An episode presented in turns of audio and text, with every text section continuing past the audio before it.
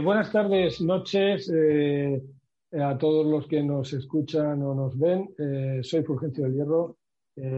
conmigo está esta noche Aitor Céspedes, compañero del MCRC, y esto es una buena, es una nueva edición del programa Escenario Internacional. buenas noches desde Cádiz, querido Aitor.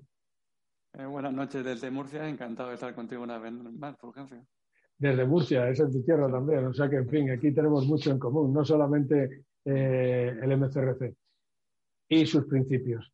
Eh, bien, en el programa de hoy vamos a tratar eh, de un tema que es bastante de actualidad.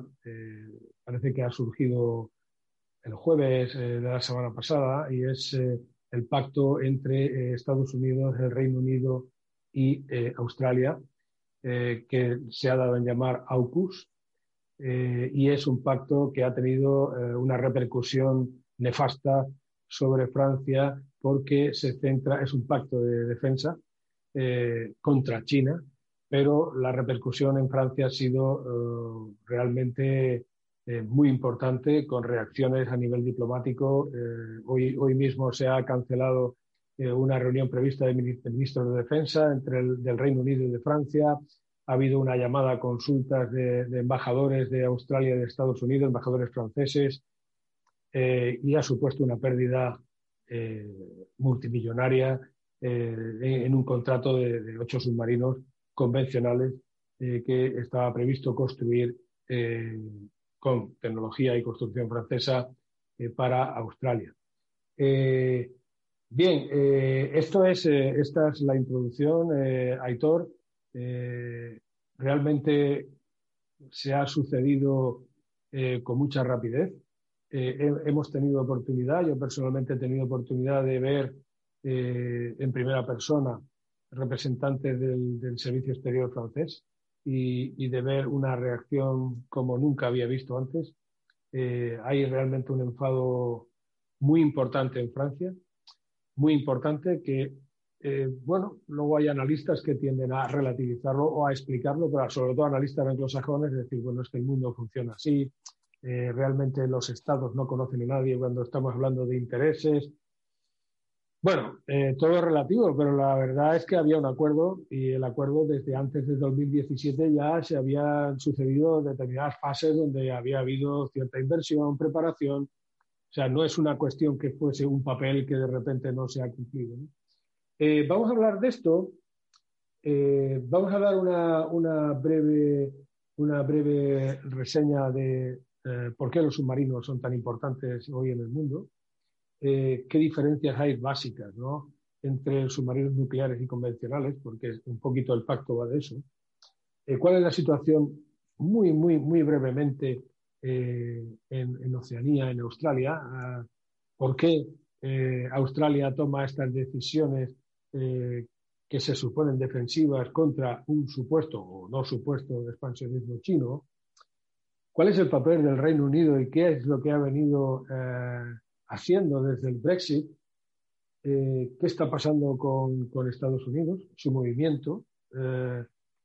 hoy ha habido una, sesión muy interesante en, la Asamblea de la ONU y hemos tenido oportunidad de ver la intervención grabada del presidente de China, también del presidente Biden. Eh, y eh, bueno, pues quizás podamos ir a una reedición de la, de, la Guerra Fría eh, con otros. podemos ir a una reedición de la Guerra Fría con otros, con otros protagonistas. Bueno, Aitor, ¿qué piensas a priori de, de, esta jugada que, que le han hecho a Francia? Bueno, esto eh, ya lo hemos hablado en bambalinas, se puede enfocar desde múltiples eh, eh, perspectivas porque toca un montón de casos, pero centrado en Francia, ¿no crees que es una vuelta, una vuelta a la realpolitik que había seguramente antes de la Segunda Guerra Mundial de forma mucho más cruda de, de la que había en los últimos años? Y sobre todo, un choque de realidad para Francia en el sentido de que, ¿qué es Francia ahora mismo en el mundo? Me refiero, es una, viene de viejo que era una potencia de esfera global, pero precisamente desde la Segunda Guerra Mundial ya se quedó como una potencia de segundo plano, incapaz de hacer frente, pero ni en sus sueños, ni con la Unión Soviética, ni con Estados Unidos, y ahora mismo aunque siempre ha mantenido quizá la apariencia de, oye, yo sigo aquí con sus intereses en Francia y su permanencia en Francia y, su quizá intento de fagotización de ciertos aspectos dentro de la Unión Europea, pero ¿qué es realmente Francia al margen de toda esa propaganda y esa imagen que podemos tener dentro, ya no de Europa, porque que es Europa también, podríamos decir, dentro del mundo global, ¿no? que es Francia frente a China, que es Francia frente a Estados Unidos y está frente a Estados Unidos y sus aliados, esa alianza actual, ¿no? Estados Unidos, Reino Unido, unido Australia. Eh, eh, sí, estoy, estoy totalmente de acuerdo. Yo creo que el papel de Francia con el Brexit. Bueno, Francia es una, es una potencia marítima si atendemos a, a, los espacios jurisdiccionales franceses en el globo. ¿no? Pues tiene zona económica exclusiva y mar territorial en todos los océanos del mundo como se encargaba de repetir una y otra vez el presidente Hollande. Eh, y, es, cierto. Otra cuestión diferente es que Francia eh, sea la potencia que ellos creen ser. Eh, Francia pica alto, como decimos en Murcia, tiende a picar alto. Pero yo veo a veces un gigante, no quizás no con pies de barro, pero que no tiene unos cimientos tan sólidos como ellos. Eh, has mencionado eh, a la Unión Europea. Eh, con la salida del Reino Unido del Brexit, Francia ha visto su oportunidad. Entonces, nosotros somos la única potencia nuclear que queda en la Unión Europea, por tanto, a nosotros nos corresponde el liderazgo en materia de defensa. El problema que tiene Francia es el problema o no, porque al final la Unión Europea es un tratado firmado por Estados soberanos. Los Estados soberanos de la Unión Europea tienen intereses compartidos e intereses nacionales. Pero es que además Francia, paradójicamente, tiene intereses con terceros, en algunos aspectos eh, concretos, como en África Occidental, con el Reino Unido. Entonces, esta puñalada que, le han dado eh, por la espalda, se la ha dado Australia porque, evidentemente, el responsable es el que rompe un contrato y suscribe otro. Y no, y, no, y no atiende a las obligaciones contractuales del anterior. Ese es el responsable pero eh, quizás ahora Francia pues ha podido ver ¿no? que su política de pretensión hegemónica en la Unión Europea, que era contestada en cierto modo, era contestada en cierto modo, pero su ambición de ser la potencia hegemónica en la Unión Europea en materia de seguridad y defensa, que siempre es muy importante, y también en materia económica, que es lo que pretendían, pues eh, a esto se le ha visto ahora eh, eh, el que el Reino Unido pues, se ha decantado, con, el Reino Unido tiene la ambición de Global Britain, que es, su objetivo. ¿no? no queremos estar en la Unión Europea, queremos ser la, la Gran Bretaña global que hemos sido y entonces entramos ya en intereses vitales de cada Estado y entonces ahí nadie se casa con nadie. Es decir, tú y yo podemos tener un acuerdo, pero en cuanto entramos en intereses determinados, tú no lo notas. Entonces, yo creo que Francia eh, se, eh, se, ha, eh, se, han creído realmente que, bueno, que pueden, pueden ser una, el hegemón en la Unión Europea y, parte, y pueden compartir parte de la hegemonía global. yo creo que no es así. Yo creo que no es así. hay en, otras áreas donde se ve francamente que, les, que le han dado. Eh, y, creo que parte de. Francia tiene una acción exterior bastante bien coordinada, según mi experiencia, que, que no es toda la experiencia posible, pero la mía eh, es, me dice que tienen una, una acción exterior relativamente bien coordinada, sobre todo en Bruselas. O sea, lo que ellos dicen en París, lo siguen en, en Bruselas, lo siguen allí y todo está. Pero yo creo que se han equivocado un poco eh, con los compañeros de cama porque evidentemente eh, el Reino Unido sale de la Unión Europea y es aquello de eh, yo me meto en el agua y si no me muevo me hundo. Entonces, eh, una salida, el Brexit es un paso importantísimo de una repercusión muy grande para, para, el Reino Unido. O sea, que es que no tiene más remedio que, tirar para adelante, porque si no es que, si no es que caen y una, y una, una generación sufrirá. ¿Eh? No tienen que hacer competencia desleal, porque tienen que hacer además de tratados de comercio nuevos, que muchos tardan 10 años en llegar a materializarse. En fin, tienen escasez de alimentos en los supermercados. Eh, no puedes esperar que te sean leales a muerte y que digan, no, yo voy a perder la oportunidad de transferir eh, tecnología a otro país y ganar un montón de dinero porque te soy leal a ti. Eso es una cuestión eh, un poco naif, es un poco ingenuo. efectivamente, la Unión Europea eh, la acción exterior no existe. Ahora parece que ha habido un alineamiento con Francia, desde los jueves ahora. De momento es una, es una, es, una solidaridad verbal, es decir, estamos contigo, esto no se hace. Algunos decimos, esto me fastidia a mí mucho, porque a mí me lo han dicho también, ya te lo decía yo. pero, ah, yo le he dicho a algún francés, ya te lo decía yo. Decías que no, que no era el momento de, sí, sí, es el momento. El momento es cuando el otro es débil. Ese es el momento. No es el momento cuando se hace fuerte. Y ese momento ahora es difícil que llegue. O sea, no es. Eh, el Reino Unido ha dado un paso muy interesante con Estados Unidos y ahora pues se está colocando en una posición de fuerza. Y, este mundo es un mundo de competencia, de competitividad. Eh, eso, eso es así, es el mundo que tenemos. Entonces, esa, esa, estoy, estoy de acuerdo. En cuanto a la Realpolitik, me gustaría decirte algo, que es eh, eh, la definición de Realpolitik es una eh, que arranca del siglo XIX, creo, si mal no recuerdo. Pero es curioso pensar hasta qué punto es, es naif la, la, la, Unión Europea, que la definición de Realpolitik es distinta. Es que se hace lo que, lo que, bien lo que buenamente se puede hacer. O sea, es, así es como se define el real político. O sea, es decir, eh, y, está en los documentos de la Unión Europea. Quiero decir, eh, es decir, la Unión Europea no tiene, tiene un servicio de acción exterior como tal.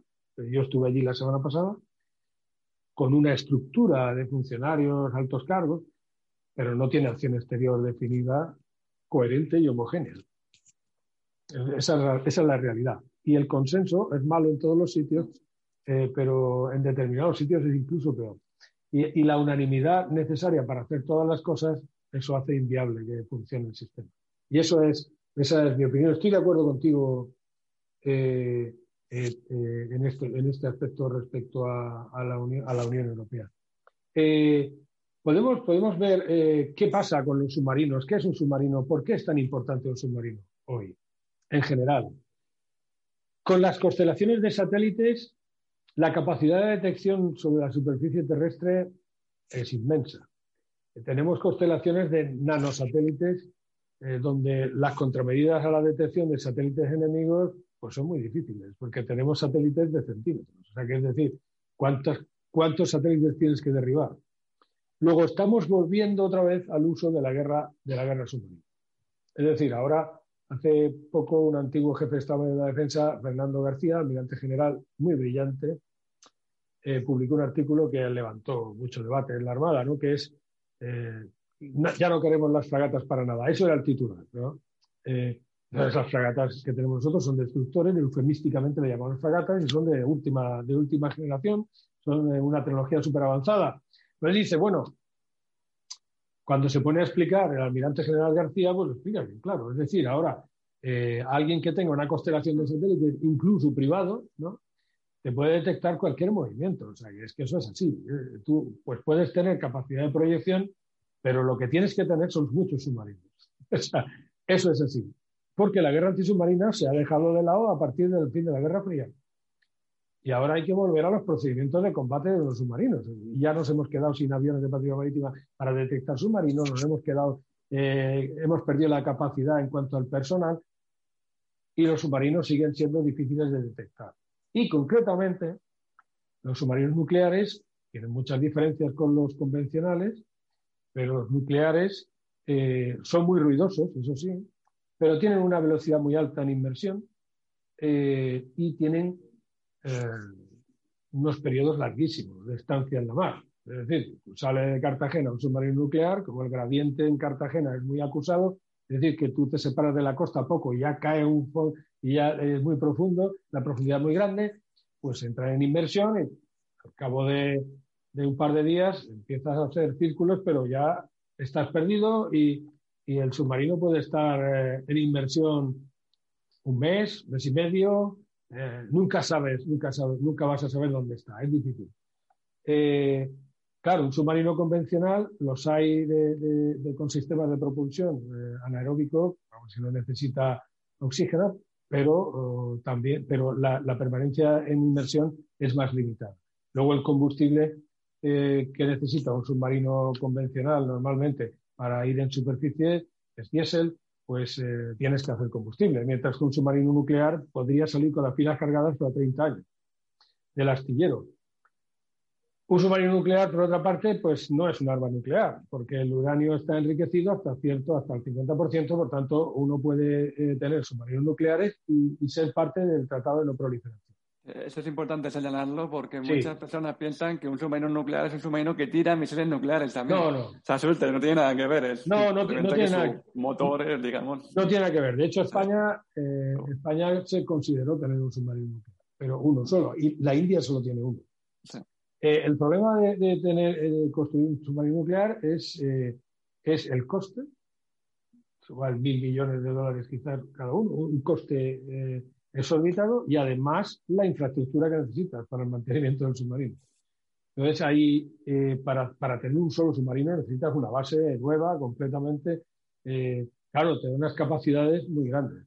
Podemos eh, comparar pues los cuatro de la clase Isabel Peral que pretendemos tener nosotros, que a las seis u ocho, si Dios quiere, nos dan una capacidad frente a Marruecos, frente a cualquier tipo de amenaza eh, muy relevante. Pero si tuviéramos 12 submarinos nucleares, eso nos hace, eh, nos coloca en, eh, en, primera división en el mundo. Es decir, pues tenemos en primera división en cuanto a seguridad de nuestra población y el territorio. No primera división, esa es la división que hay que considerar. O sea, ese es, eso es, entonces, el hecho de, la, de que Australia haya roto un contrato, un acuerdo comercial con Francia con respecto a tener submarinos convencionales, de última generación, pero convencionales, a cambio de tener submarinos nucleares eh, con transferencia de tecnología incluida, eh, eh, cualitativamente es, importante, es un paso gigante. otra cosa es cuando Australia va a tener el primer submarino, pues está barajando por ahí como fecha el 2040. Y hemos, hemos eh, leído hoy eh, que, eh, que, bueno, podría darse una especie de leasing, que ya se ha dado con la Armada Española y Australia, que es desplegar un número determinado de submarinos nucleares norteamericanos a una base australiana. Y el uso, se integran en el uso de la Armada Australiana respondiendo a intereses australianos. Es decir, que no hay que esperar hasta 2040 hasta que Australia disponga realmente de capacidad de submarinos nucleares. Eso es lo último que hemos podido leer. Eh, eh, hacer, una transferencia para, construir submarinos nucleares, evidentemente, no es eh, tampoco sencillo. ¿no? para que el Reino Unido construyera sus submarinos nucleares, hubo una transferencia de tecnología por parte de los Estados Unidos, si mal no recuerdo, en el 58.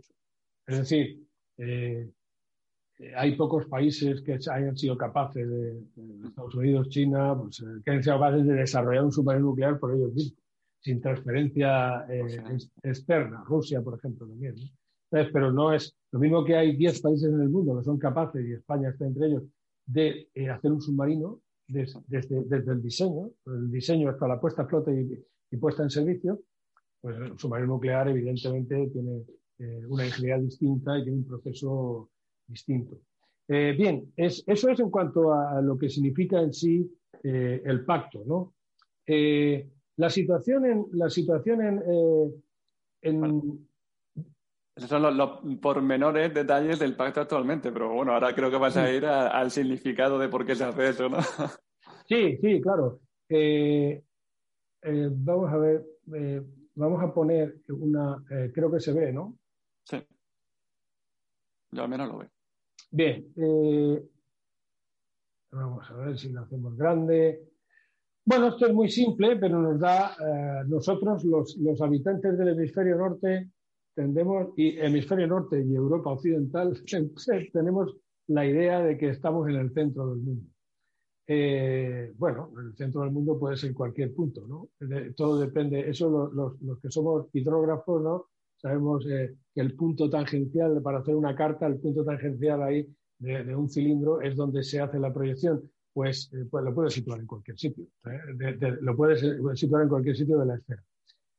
Esto es Australia, es Oceanía, vemos las islas, desde Timor-Leste, las Fiji, eh, Vanuatu, estoy hablando de la ayuda, cooperación y la diplomacia de la deuda, que es lo que se llama Tonga, Niue, las, eh, Islas Cook. Eh, bueno, ha habido, este, esto arranca en el 2018, esta es la situación, pero la situación no ha variado mucho en cuanto a la competencia entre China y Australia con respecto a ganarse el favor de las islas cercanas, porque evidentemente están dentro del espacio vital de Australia. Es decir, el espacio vital eh, tiene que ver con el territorio, es la cercanía física. Y bueno, ahí vemos un poco qué es el tablero del ajedrez, ¿no? Es tablero, el tablero sobre el que estamos hablando, que es el, cómo China, pues no solamente viene a hacer un terminal de contenedores a, Barcelona o, está en Venezuela, eh, sino que, bueno, evidentemente le afecta mucho a, Australia, que está en nuestras antípodas, pero que resulta ser una potencia regional importante y, que ve eh, con temor cómo China se le acerca y, le va rodeando. Eh, un ejemplo oh, interesante es el despliegue, un ejemplo interesante puede ser Vanuatu, eh, que está en el mapa de la parte superior derecha, donde vemos la distancia con Sydney.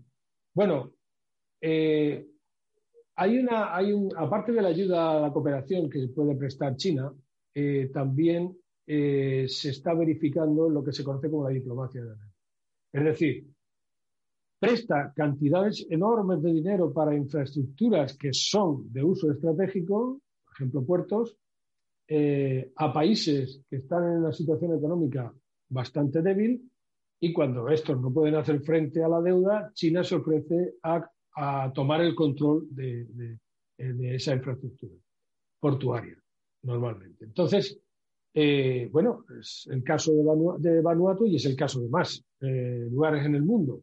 Es lo que se conoce como la diplomacia de la deuda. ¿Eso es deliberado? Pues probablemente lo es, probablemente lo es. Eso supone que eh, hay un despliegue potencial de la Armada China que está muy cerca de las costas de Chile. Es decir, esto es un motivo de preocupación para Australia, que no es nuevo, sino que ya se viene arrastrando desde hace unos años, y Australia se ve, se ve en la necesidad de efectuar un rearme, sobre todo en este caso, a, tenor de, lo que dice el pacto, que son submarinos nucleares, es un rearme mm, cualitativo, es decir, eh, que son capaces de hacer frente o hacer, eh, o hacer un efecto disuasorio eh, con respecto a China. Tenemos que decir que hay algún autor español como el coronel Pedro Baños, que bueno, que hacía una afirmación no hace mucho tiempo, pero tampoco es en los últimos tres años quizás, donde anticipaba que la siguiente guerra a gran escala eh, va a ser entre China y Estados Unidos. Bueno, hay gente que dijo, no, bueno, este hombre está pensando aquí en ciencia ficción. No, no, no es ciencia ficción. No es ciencia ficción. Eh, hay realmente hay analistas en Australia que hablan de, un potencial enfrentamiento bélico entre un año y tres años vista. Eh, no es, hay que ver el rearme chino cómo se ha producido. O sea, China eh, ha empezado a generar unidades de infantería de marina que no son defensivas en absoluto, sino que son la proyección de la fuerza, son netamente ofensivas. No se quiere la infantería marina para defender el territorio, para eso está el ejército de tierra, que lo hace muy bien. Se quiere la infantería de marina para proyectar la fuerza allí. Eh, portaaviones, que es igual, o sea, un portaaviones es una fuerza ofensiva claramente. Eh, y eh, China empezó a construir portaaviones en un momento determinado, hace relativamente poco, y sigue con la construcción de portaaviones. son submarinos nucleares e infantería marina. Es decir, que China, evidentemente, tiene, tiene un movimiento, eh, un movimiento eh, expansionista claro y ofensivo. esa es la situación y esa es en cuanto a la diplomacia. Y eso puede explicar por qué, el por qué la premura de Australia en pensar en sus intereses vitales, que tienen que ver con su integridad territorial y la supervivencia de su población. Y por tanto ahí pues no nos casamos con nadie, o no deberíamos de casarnos con nadie. Eh, en, España tengo mis dudas, pero eh, no nos casamos con nada, o no se casa con nadie normalmente la gente seria. bueno, que yo tengo un problema de integridad territorial, son intereses vitales.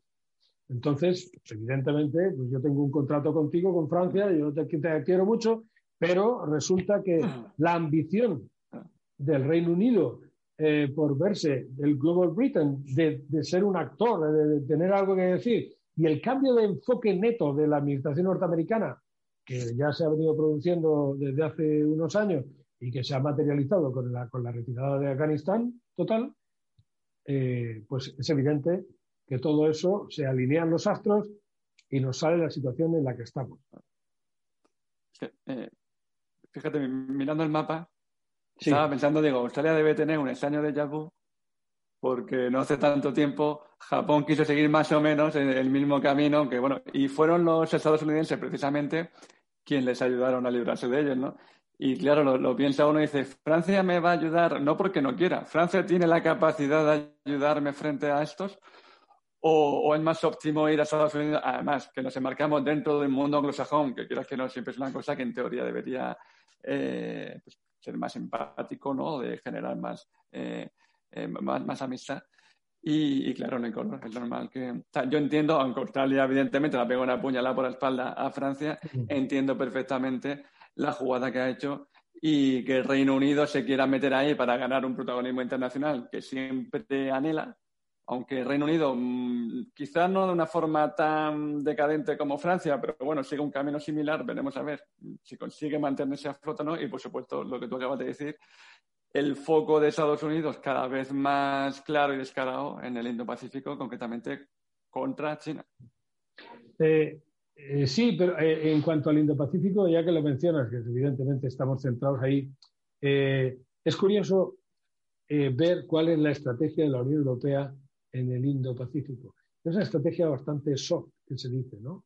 Hay países de la Unión Europea que están desplegando unidades bueno, eh, con un perfil bajo, pero están allí, como la fragata Bayer de la Marina alemana. inició un despliegue por el Indo-Pacífico en solitario. hoy hemos sabido, ayer por la tarde, de que, de que China le ha negado la entrada en un puerto a la fragata Bayer. Quiere decir que el perfil de Alemania eh, es bajo deliberadamente, no es con estridencias. Yo pongo allí una fragata, pero en China sí que se lo han tomado de una forma estridente. Es decir, tú estás aquí, ¿por qué estás aquí? Eh, estás aquí porque, porque, porque me quieres decir a mí que estás aquí. Entonces, pues, eh, o sea, quiere decir que hay. luego Francia ofreció hace unos meses un submarino nuclear que fue muy celebrado por los Estados Unidos, un submarino nuclear para operar de forma combinada en el mar de China, para respetar, eh, para que se respetara el derecho internacional, que ese es el meollo inicial del asunto, ¿no?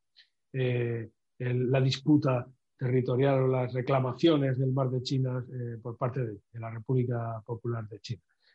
bueno, aquello fue muy celebrado. Nunca supimos más, pero es lógico porque los despliegues efectivos de submarinos nucleares nunca los vamos a saber, o sea, eso es así. Sale un submarino nuclear y ya no se sabe dónde está ah, hasta que vuelve a Brest o vuelve a donde sea, y es que tiene que ser así. También los, los, de, los del Reino Unido, los Estados Unidos, los de Rusia. Eso es así. Es la gran ventaja del submarino nuclear. Sacas el submarino, ya no sabes dónde está y lo sitúas en un punto ah, eh, en el medio del Atlántico y está ahí. Eh, en cualquier caso, la estrategia para los, eh, o las directrices eh, de la Unión Europea para los contactos en el, en el, en el, en el Indo-Pacífico pues son siempre en cuanto a la defensa del orden internacional basado en reglas establecidas, promover un campo de juego abierto y, justo para, el, comercio y la investigación, también el multilateralismo, que es típico de la Unión Europea y, por cierto, que es, es, una de las vías en las que la humanidad debería de incidir más. la cooperación internacional, también pues, el cambio climático, la cooperación regional. Es decir, es algo muy suave, muy, muy light, como podríamos decir, y no tiene ninguna agresividad, solamente pues aquello de defender el orden internacional basado en las reglas establecidas, pues eso, eh, eso pues se puede extender al ámbito marítimo, ¿no? Eh, perfectamente. Pero la Unión Europea nunca hace una política exterior o tiene una estrategia agresiva. Eh, por regla general. ¿eh? Eh, incluso las, las operaciones de defensa común que tiene, pues generalmente no, tampoco son tan agresivas como otras, ¿no? Son muy, muy parecidas al mantenimiento de la paz o están relacionadas con el orden internacional. en fin, no, es, no, es, no, son políticas tan agresivas. Por supuesto también por derechos humanos, la democracia, etcétera. Esto es, esto es lo, de, eh, lo, que, lo que dice la estrategia de la Unión Europea con respecto al Indo-Pacífico. Hoy, Aitor, dime, dime. Eh, antes de salir de ese tema y sin querer desviarme, es que voy a poner un ejemplo muy concreto. ¿no? Y, hay muchos más y tú sabrás que hay una profundidad mucho más compleja que esta. Eh, de acuerdo a una política seria de la Unión Europea, es posible, y hago las siguientes preguntas.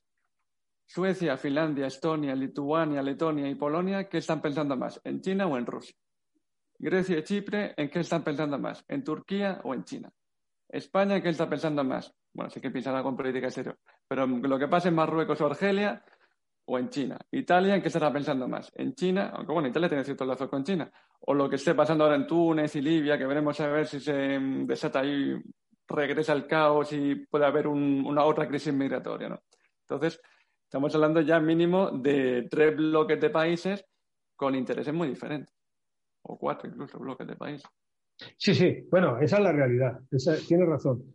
Lo que pasa es que cuando haces un acuerdo, en, el Tratado de la Unión eh, hay, una, hay un artículo que es el 42.7, que es la asistencia mutua, y que se está, eh, fue invocado, hicimos un programa con Antonio García Trevijano, en paz descanse, cuando el presidente de Francia, cuando los ataques de París, el presidente de Francia dijo que era un acto de guerra. Y nosotros, pues eso lo, discutimos, lo debatimos con Antonio y, bueno, realmente no era un acto de guerra. Pero invocó el artículo 42.7 por primera vez y, única.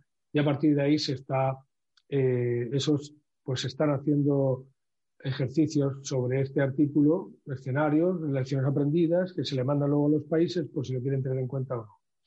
Eh, evidentemente, la comunidad de intereses en la Unión Europea eh, en materia de seguridad y defensa es muy complicada. Tan complicada, tú has definido bien las áreas. Eh, también, evidentemente, Francia tiene intereses propios en el Océano Índico Occidental Sur, por ejemplo, tiene Mayotte y la Reunión allí, son territorios franceses, como Nimes o Marsella. pero a veces es que los intereses son, se oponen. Eh, el caso, por ejemplo, de Grecia eh, o Chipre es, un caso que en determinados entornos, como en el que yo me muevo, se ven todos los días. Es decir, no se puede nombrar eh, Turquía o Pakistán, porque Pakistán está en Turquía también, se tiene pilotos en Turquía y el, espacio aéreo del Egeo está muy constreñido para los turcos. Es decir, eh, eh, ahí pues el espacio, el, mar territorial, las islas griegas están prácticamente tocando con la Turquía continental y por tanto eh, sucede lo mismo con el espacio aéreo, que es la prolongación ¿no? Por encima del mar territorial y, de, y, del, territorio de un país. Es decir, que ahí hay maniobras donde los aviones turcos entran, invaden el espacio aéreo griego y eso sucede todos los días. Eh, y hay todos los días quejas en la OTAN, quejas, tal. Eh, bien, pero es que ahora los pakistaníes están volando aviones turcos. Entonces, claro, el griego lo que dice es, no solamente violan mi espacio aéreo los turcos, sino que además es una potencia tercera, una tercera potencia, viene aquí y sus oficiales, que representan a, Pakistán, Es decir, eso sucede todos los días. Y hay una, evidentemente tiene que haber una solidaridad, si no, no hay asistencia mutua. Eh, si no, no lo hay. Eh, pero claro, también tenemos que ver, por ejemplo, cómo hay algunos intereses que a los de Murcia pues nos hacen daño por ejemplo, a los cultivadores de limones de Murcia eh, con respecto a la invasión de Crimea o eh, la dependencia energética de Alemania la señora Merkel con respecto a Rusia, al gas. Entonces, bueno, pues un holandés tiene una idea de un ruso que es un demonio con cuernos y rabo, eh, sobre todo desde que tiraron el avión abajo en el Don. pero a nuestros paisanos de Murcia, Aitor, las sanciones les, les han hecho mucho daño. Y un agricultor de Murcia no quiere vivir de las, de, las subvenciones de Bruselas. Lo que quiere es vivir de tener su mercado exterior y meter, y meter sus productos en los precios más competitivos. Y eso, eso, mm, porque el mercado que se cierra, luego el mercado que es difícil de abrir. Entonces, ese, ese tipo de intereses son los que tenemos que ver. No digo ya Ceuta y Melilla y nuestras plazas de soberanía del norte de África, donde hay Francia, pues, eh, en fin, eh, ha sido eh, no voy a decir desleal, pero sí, ha sido desleal. es decir, no, se alinea con los intereses nuestros, se, alinea, con otros. Pero esto nos llevaría a pensar que la Unión Europea eh, realmente, algunos optimistas dirían, bueno, les queda, nos queda mucho por hacer. Y yo creo que no nos queda mucho por hacer. Yo creo que hemos llegado al tope. más allá no vamos a ir mucho. Eh, lo, positivo, bueno, hay muchas cosas positivas. Lo negativo, lo hemos comentado antes fuera de cámara, es decir, la interdependencia que tenemos con la Unión Europea, que, que nos tiene atados de, pies y manos. Es decir, cuando el 60% de tu PIB son las exportaciones más las importaciones eh, de España con respecto a la Unión Europea, si te sales, eh, el bache es, es, brutal. No es el bache, el Reino Unido tiene un bache brutal, pero el nuestro sería mucho más. Y eso lo vamos a pagar nosotros, eso pagamos nosotros, nuestros hijos y nuestros nietos lo pagan. Esas cosas es, lo, negativo. Eh, no, no existe una Unión Europea con intereses comunes. Es imposible. No existe, no existe. Eso es así. Eh, de hecho, eh, el Reino Unido, una de las excusas que puso para salir es que no estaban de acuerdo con el libre movimiento de personas. Lo que querían era el libre movimiento de capital, claro, el libre movimiento de bienes, pero no de personas. Entonces, quieren otra Unión Europea en la que ellos ganen pero no pierdan nada. Esto pasa además, y, pues ya si, quieres por cerrar el tema este y volver luego a, Australia o al Indo-Pacífico, te voy a poner otro ejemplo, que es el, Consejo de Cooperación del Golfo, que supuestamente lo forman unos países mucho más homogéneos, ¿no? Arabia Saudí, Omán, Emiratos, Qatar, Cuba, y bueno, Está claro que Arabia Saudí manejará el cotarro y irán todos en la misma línea. Pues no. Qatar dice, pues yo sigo aquí, pero me alineo un poco más cercano de Irán y sobre todo con Turquía y ya creo un problema con el resto de países y Emiratos Árabes Unidos ahora va también más por, eh, por libre y, Arabia Saudí está diciendo, bueno, aquí qué pasa es que se me están creciendo los enanos. Y es que donde hay estados soberanos es muy complicado que varios de ellos, estamos hablando de cinco o seis países nomás, es muy complicado que, varios, que, todos ellos, ni siquiera varios de ellos, tengan los mismos intereses. En algunos aspectos sí, pero en otros no. Tendrán intereses con, contrapuestos, completamente contrapuestos. Bueno, eh, llama la atención, eh, yo, no me defino ni como pro-chino, ni pro-ruso, ni pro-estadounidense, eh, me, defino como pro-español. y punto. Me llama la atención el discurso de, grabado del presidente de China hoy en la ONU que es que ha resultado muy curioso porque he leído algunos extractos y, encierra una gran sabiduría, encierra una gran sabiduría. La posición del presidente chino en su discurso es que el mundo es lo suficientemente grande como para que haya estados que puedan vivir tal y como se hayan desarrollado según su, enfoque. Eh, dice que la democracia es importante. Eh, la democracia no pertenece a un país, sino que es un patrimonio de la humanidad. Es, interesante porque, primero, bueno, la democracia, nosotros tenemos la democracia, eh, eh, nosotros sabemos lo que es la democracia formal, es evidente. Pero la democracia, eh, esta afirmación la está haciendo el presidente de, un país comunista. es, importante. Y luego, luego dice que imponer la democracia por las armas es una es, es siempre conlleva dolor y sufrimiento. Bueno, eso unido a que el mundo es lo suficientemente grande, o sea, da, da una imagen bastante razonable, digamos, de, del presidente chino que es, evidentemente su, discurso está elaborado con una finalidad, como todos los discursos de los grandes dirigentes, filtrado por los políticos, por los asesores políticos, etcétera. Pero es un discurso que se puede comprar, ¿eh? se puede comprar. Y también dice, bueno, que, eh, que Estados Unidos está forzando una nueva guerra fría. Eso, eh, eso tiene visos de ser realidad. En este caso sería muchos contra uno, contra China. Tendríamos que ver Rusia qué papel, qué papel desempeña. Pero parece que estamos ante los miembros de una nueva guerra fría en el, en el, Pacífico. Eso es, eso es lo que parece que estamos viendo, que se está urdiendo un bloque en contra de China, eh, con algunos aspectos que no son menores, como el de Taiwán. Ya no solamente son los abusos territoriales eh, de China, sobre todo en el ámbito marítimo, sino el tema de Taiwán. Es decir, el tema de Taiwán puede desencadenar un enfrentamiento armado. Eso no cabe duda, porque Taiwán es territorio chino según, según China. O sea, es, una provincia rebelde. Bueno, es como pues nuestro Gibraltar, es un equivalente a Gibraltar para ellos.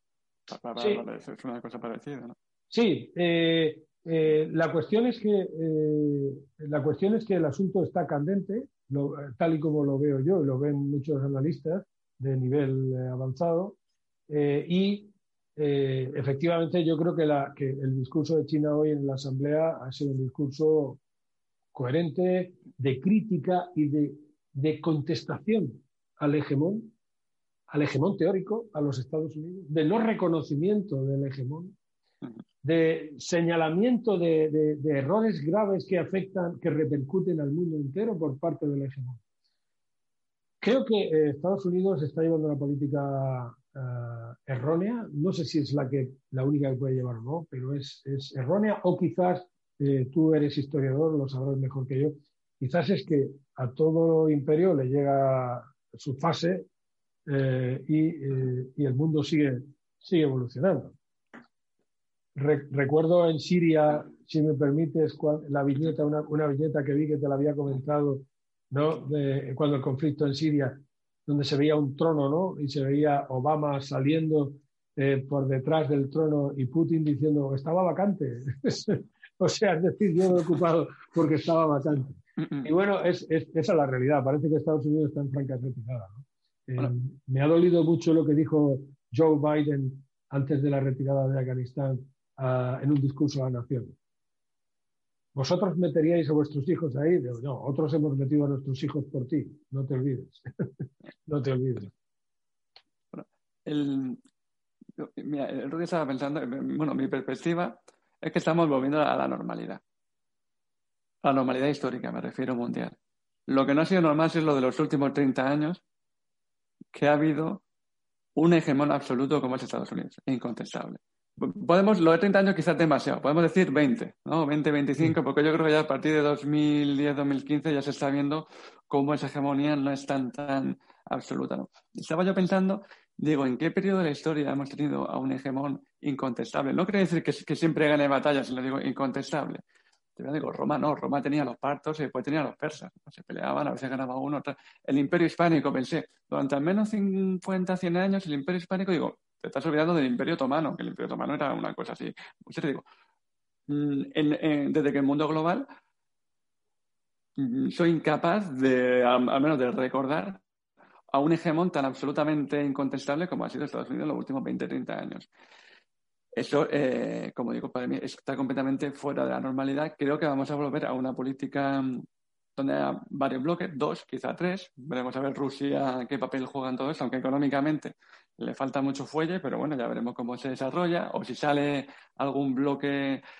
Bueno, la India parece que sí, pero bueno, la India también tiene muchos problemas internos, ya veremos cómo, cómo se sucede esto. Y eso por un lado, pero por otro lado, eh, creo que se va a quedar así en un, en un equilibrio pero no estoy yo tan seguro de que esté en decadencia Estados Unidos. De hecho, ahora mismo y de cara a los próximos 20 años, yo veo a China más con las de perder, o sigo viendo más con las de perder. Creo que, creo que China tiene peores cartas que Estados Unidos. Quizá China las esté jugando mejor, pero creo que Estados Unidos sigue teniendo muchas mejores cartas. Porque has puesto el mapa de Australia como China tiene las bases relativamente cerca o bastante cerca para el espacio que es de, del propio país australiano y por tanto de su seguridad. Pero que estamos Taiwán a cuántos kilómetros está de, de la costa china. Es que China está cercada completamente. Tiene a Corea del Sur, tiene a Japón, tiene Taiwán al lado. Tiene, bueno, tiene a Vietnam, que, bueno, todos los países de, lo hemos hablado antes, Filipinas, Indonesia, se están alineando contra China porque están viendo la jugada de China. Pero que es China la India en frontera. Y ya han tenido guerras India en China. Y este verano está a punto de estallar una guerra. Sí, sí, sí. Sí, cierto. Y, no es potencia menor la India. No, no, no, no. Y aparte, aparte eh, las rutas comerciales no las controla. O sea que no. no... Claro. Eh, es que Estados Unidos, yo lo que veo que está haciendo, pues lo que hacía el Reino Unido. Soy el imperio marítimo. Soy el imperio del mar. Y China, pues creo que está como encerrada y quiere un poco liberarse las costuras y necesita hacerlo. Es su función, es lo que tiene que hacer China como potencia que aspira a ser la gran potencia, está haciendo su trabajo. Igual que Estados Unidos, creo que está haciendo su trabajo con esa alianza dice, bueno, me voy a meter, mm, voy a estar todavía más presente en el Indo-Pacífico para que esas costuras no se rompan. Que China apriete todo lo que quiera, pero esas costuras no se rompan. Ya veremos lo que pasa ahí. Pero creo que China tiene muchas, unas cartas notablemente peores que Estados Unidos y que Estados Unidos las tiene que jugar muy mal y China muy bien. Esto sin tener en cuenta otros factores, como ya hablamos. La India te bloquea el estrecho de Malaca y todo el petróleo del Golfo Pérsico fuera. Y China necesita todavía por lo menos ese petróleo. Eh, estoy de acuerdo contigo en que, eh, a ver, no, no, sé, yo no preveo un colapso del imperio norteamericano, un colapso del estilo de, España, ¿no? no, no es, es, un colapso donde se produce un colapso y, ya ha dejado de existir. No, evidentemente esto sigue un, ritmo paulatino eh, y, será, y será así. Eh, colapsó la Unión Soviética, pero la Unión Soviética era un imperio relativo. Y además también hay que ver las dinámicas en las que se ha, en las que se ha generado el hegemón, eh, el hegemón norteamericano. El hegemón norteamericano se ha generado y se ha desarrollado en un periodo histórico determinado con un, y con un escenario determinado que no era lo mismo que, eh, el Reino Unido en el siglo XIX. Era, era totalmente distinto, eh, no estaba cañoneando a, otras potencias occidentales todos los días, eh, era otra cosa, era otra historia, era un liderazgo cooperativo donde la Royal Navy pues aseguraba libre comercio en todo el mundo y entonces pues los alemanes podían desarrollar una flota mercante enorme porque tampoco pues había un policía marítimo que al final pues era el que salía ganando, porque al final eh, el Reino Unido tenía, construyó una flota mercante superior al resto del mundo entero. Eh, pero claro, en un principio ellos eh, ejercían de policía marítima, es decir, que aseguraban la libertad de navegación y la libertad de comercio. Sin embargo, Estados Unidos no, no, no, se ha desarrollado igual. Se ha desarrollado con, mediante el enfrentamiento, siempre ha colapsado el otro también con por el empuje de Estados Unidos y sigue eh, con el enfrentamiento. Es decir, eso es, es, un, es, un, imperio de desgaste también.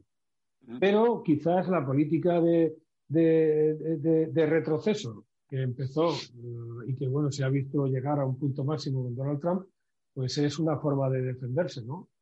Porque si no podría llegar al colapso. Es decir, no, vamos, vamos a defender, vamos a, a retroceder un poco y a, reservar y a, mirar, para, mirar, para adentro ¿no? Y, no, y no asumir tantos riesgos en el exterior.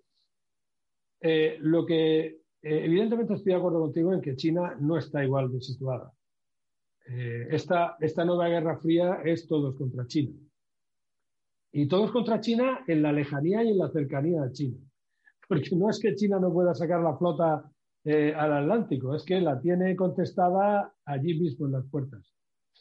No obstante, también está haciendo una política bastante agresiva, ¿eh? porque tenemos la flota pesquera china, y Thor es global. Eh, y se conoce como la milicia pesquera, es decir, es, otra suerte de armada ¿no? que tiene cientos de pesqueros en la milla número 200 en, en Hispanoamérica. La milla número 200 es donde la zona económica exclusiva acaba. ¿eh? y ahí están ahí depredando y acabando con los recursos pesqueros, o en, o en África Occidental o en, o en Somalia. Que está empezando a tener muy mala fama en ciertos países de África. Bueno, empezando, aunque ha invertido, ya los propios africanos dicen, oye, nosotros no queremos aquí a los chinos. Sí, sí, claro, hombre, evidentemente. Bueno, yo este, las últimas visitas que he hecho a Camerún, de hace tres años, un poco más, eh, bueno, ya en Camerún, eh, y, los chinos habían hecho incluso industria en Camerún, ¿eh? pero es que los pesqueros chinos habían, habían, habían agotado algunos recursos pesqueros de Camerún. Camerún no tiene un espacio marítimo muy grande, está muy encerrado, y, y evidentemente al final dicen, bueno, es que están aquí y son depredadores natos. Entonces, el hecho de que desarrollen una motocicleta para nosotros y que, y que al final se fabrique aquí, pues es una ventaja, pero es que nos están dejando sin pesca ninguna eh, y están depredándolo todo. Evidentemente es así. Los chinos tienen su, uh, tienen su forma, su forma, evidentemente, de actuar. Sin embargo, yo estoy de acuerdo con el presidente chino en que el mundo, eh, en cierto modo, no absolutamente, es lo suficientemente grande como para que los eh, países, los estados puedan vivir eh, tranquilamente, ¿no? Tranquilamente con cierta relatividad. Mm. Pero sí es así. Evidentemente las ambiciones desmesuradas siempre llevan a, enfrentamientos, determinadas corrientes del, del libre comercio que realmente lo que encierran es otra cosa, eh, libre comercio, escuela de Washington, lo que encierra realmente es que yo te pueda, es que te venda yo a ti y tú me compres, ¿no? Eso, es, esa, es la base, esa es la base. Pero lo, que nos dice Xi Jinping es decir, y nosotros como China, que somos ya la segunda potencia y somos, a mí me gusta hablar a veces de, megapotencia en el sentido de Estados Unidos y Unión Soviética, las dos únicas megapotencias, ahora China, ¿no? Es decir, Francia es una potencia, como hemos dicho antes, sí, pero puede discutir a ellos. No, no, juega en otro nivel. Reino Unido también juega en otro nivel. Y más bajo. Sin embargo, yo como megapotencia que aspira a ser la primera, o si no la primera, seguir desarrollándome eh, políticamente hablando, voy a mostrar una actitud agresiva. Y, y, en mi, y, en parte es mi deber. Y eso no lo dice Xi Jinping, claro. Y lo que no se dice tampoco es decir, bueno, Estados Unidos, yo soy aquí el que ha estado dominando el cotarro hasta hace nada, me voy a. Mi trabajo es defenderme. O sea, lo que no voy a hacer es irme, bueno, Japón, eh, las tú solo, después Corea del Sur también, Taiwán, os dejamos solo porque también le perjudica a los intereses estadounidenses. Entonces, al final, yo no creo que haya un conflicto directo entre Estados Unidos y China, me parece poco probable. O sea, probable es, o sea, que mm. probabilidad hay porque siempre hay probabilidad, pero creo que es poco probable porque sería mm, directamente, me parecería difícil. Pero bueno, eh, ojalá no me equivoque, porque sería un desastre si lo hubiera. Pero desde luego, multitud de, tensiones van a haber, todas las que queramos llamar, y multitud de conflictos regionales que mm, creo que sí que van a haber eh, entre China y Pero yo no veo. Eh, Vamos a ponernos un escenario rápidamente eh, de conflicto armado.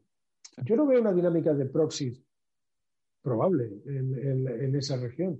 Es decir, enfrentamiento indirecto a través de terceros, como se ve en Oriente Medio, por ejemplo. Eh, no, yo no lo veo ahí. Ahí veo mm, un enfrentamiento mucho más directo, mucho más cercano. Eh, yo, yo era, la verdad es que no, no creía que eso fuera posible, pero creo que algunos analistas como el que hemos eh, mencionado antes, el coronel Pedro Baño, bueno, pues en un análisis de hace mucho tiempo eh, empezó a abrirme un poco los ojos. Yo creo que sí es posible. No sé qué, con qué grado de probabilidad, pero posible, posible es, posible es porque, porque sobre todo China es que está encerrada. O sea, China necesita moverse primero en su espacio vital inmediato, eh, necesita un mercado exterior agresivo, porque tiene mucha población, tiene una presión demográfica muy importante. Eh, muy grave ahí, porque encima es una población que mm, va a estar muy envejecida. Claro. Por el tema de la política de hijo único, va a, tener un problema muy gordo dentro de 40 años. China va a tener un problema muy gordo. Sí. Y, yo, creo que Taiwán es un problema que no va a tener resolución nunca, eh, porque nunca, nunca van a ceder los chinos y los taiwaneses tampoco. Entonces, eso es un conflicto distributivo, o te la quedas tú o me la quedo yo. Entonces, corrígeme si me equivoco, ¿no, ¿no dijo hace poco el gobierno de Estados Unidos, hace unos meses, que si China invadiera Taiwán no sería casus belli? Ya no. Que lo, eh, bueno, Eh, no, no, no, recuerdo haberlo escuchado, ¿no? Pero el, el, problema es que no solamente es Estados Unidos, es que hay, hay países en la región que reconocen a Taiwán. O sea, eh, no, es, no es solamente Estados Unidos. Estados Unidos es el primo fuerte, pero evidentemente si invade China, invade Taiwán, eh, la contestación no sería solo de Estados Unidos, si se da, ¿eh?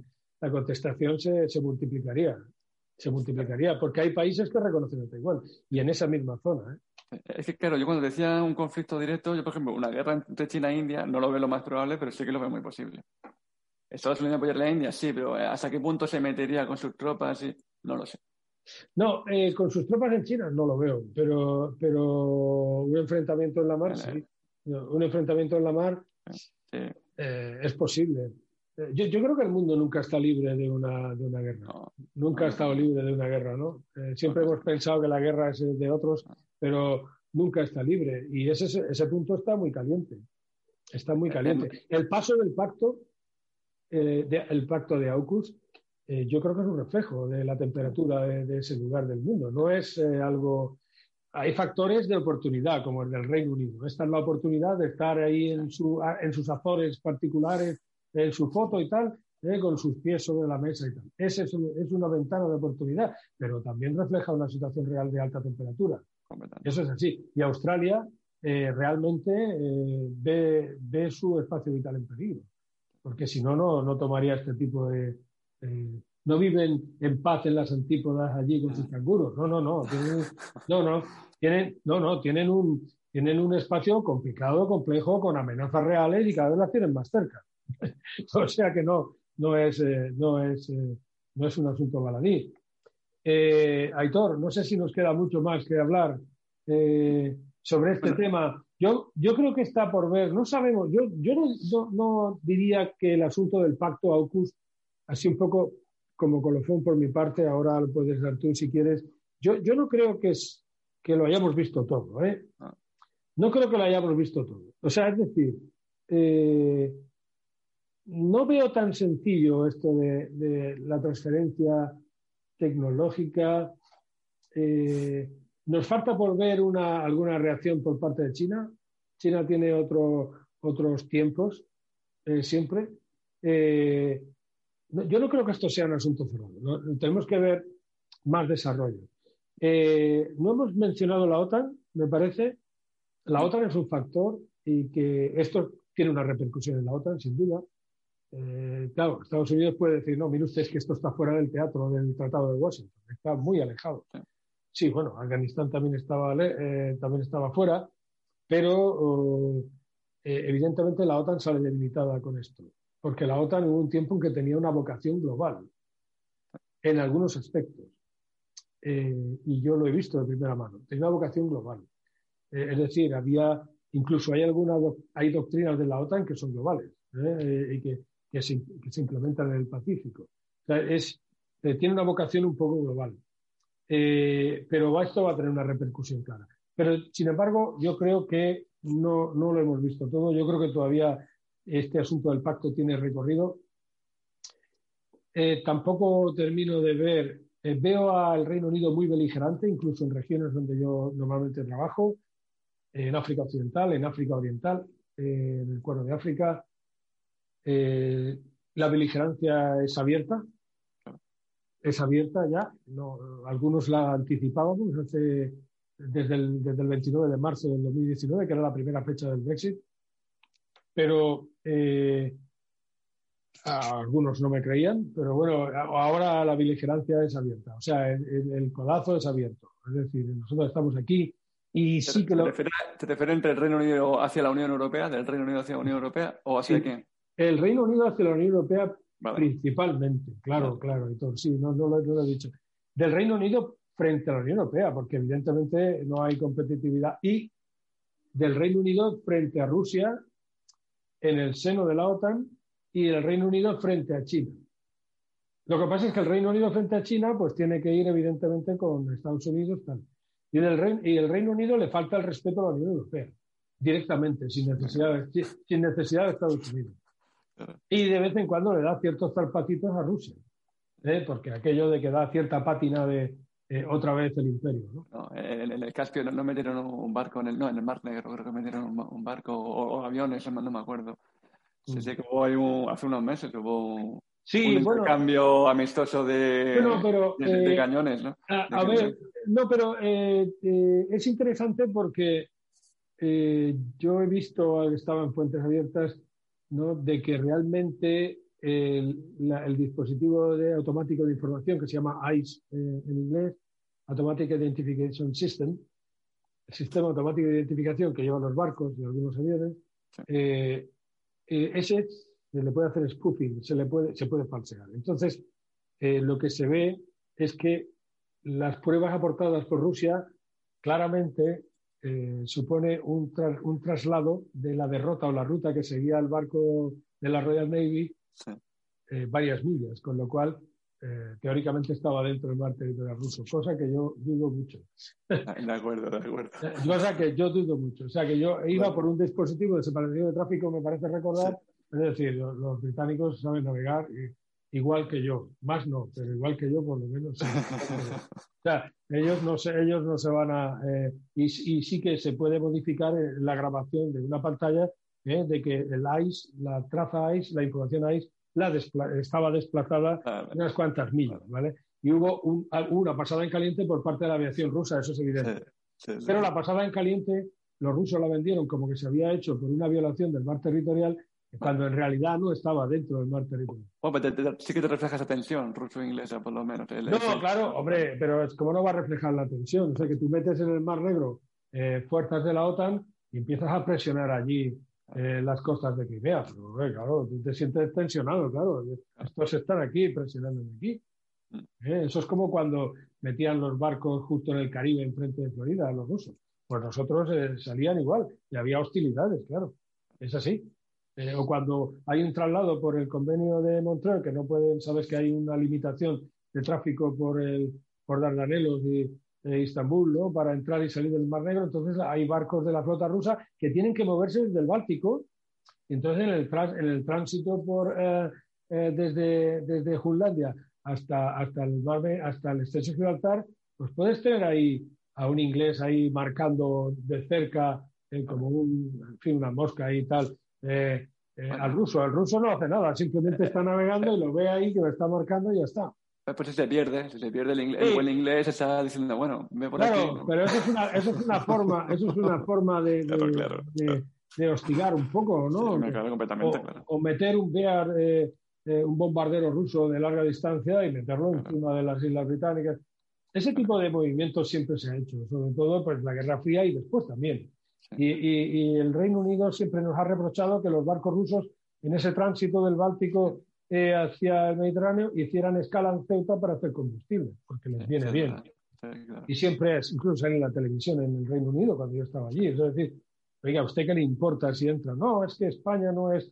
No, mire usted, los barcos no pueden entrar a hacer combustible porque se gastan el dinero en Ceuta y a mí me gusta que la gente de Ceuta eh, gane más dinero. Pues claro que sí. Entonces, es, es así. Entonces, eso, eso sí, ese, ese tipo de juego eh, que hemos visto en el Manegro es así. Pero yo creo que en este caso hubo una trampa ¿no? por parte rusa de movimiento del ICE eh, sobre la pantalla de manera que se justificara la pasada en caliente. No, quiero ser la guafesa, pero creo, que estamos empezando otro programa entre Rusia y Bueno, eh, bueno eh, ha sido un placer. Hoy, hemos, hoy hemos tratado un, un programa que es un poquito árido, quizás, como decimos en la asignatura de organización, ¿no? Un poquito árido. La verdad es que árido no hay nada, nada más que los que hablan. Los temas nunca son áridos.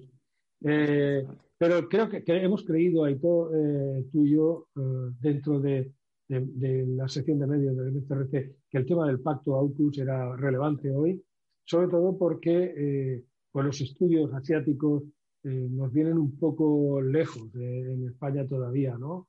Y cuando empezamos a decir que el futuro está en el, en el Pacífico, Aquí había gente que se preguntaba por qué cuando el Pacífico era mare clausum de la corona de Castilla y teníamos una flota en, el sur para que no pasara nadie por allí. Eso se nos ha olvidado, ¿no? Parece que el Pacífico, pues el Pacífico es el centro neurálgico del mundo ahora, en seguridad internacional y en intereses. ¿eh? El 60% del, del, del, PIB mundial está allí. Eh, las cifras son, son brutales. hay un crecimiento enorme de población de, de, clase media, es el polo de fábrica y nos hemos convertido en el polo de consumo nosotros. Es decir, la población en general, nuestros compatriotas, deben de tomar conciencia de que efectivamente hay, eh, es el, centro caliente ahora y que hay contramedidas por parte nuestra. Sí, claro que las hay, pero eso exige eh, políticas de calado, políticas de Estado. Sobre todo, eh, sobre todo exige tener una democracia formal, donde no estemos a la luz de los consensos y en los que al final el interés de la nación está no en cuarta posición, sino que no se ve ahí al fondo. Entonces, esa, esa era la intención. Espero, Aitor, de que hayamos tocado este tema y, con, de manera que genere ah, cierto interés. Eh, eh ¿Quieren decir algo para cerrar por su parte? Sí, eh, eh, en este, no sé si llamarlo ya casi intento de despedida, has empezado diciendo que, que, tú creías, estoy completamente de acuerdo contigo, en que esto del AUKUS llevará o sea, que, esto es solamente el comienzo, evidentemente es el comienzo, pero que traerá más cola. Estoy completamente convencido y además creo que en muchos, en muchos aspectos no descarto en absoluto que se agreguen más países. Quizás no todos con el mismo estatus, pero como observadores, no, descarto en absoluto nada de eso. De hecho, creo que es hasta natural que eso suceda. Y bueno, luego ya veremos lo que, los pormenores de, de todos estos pactos.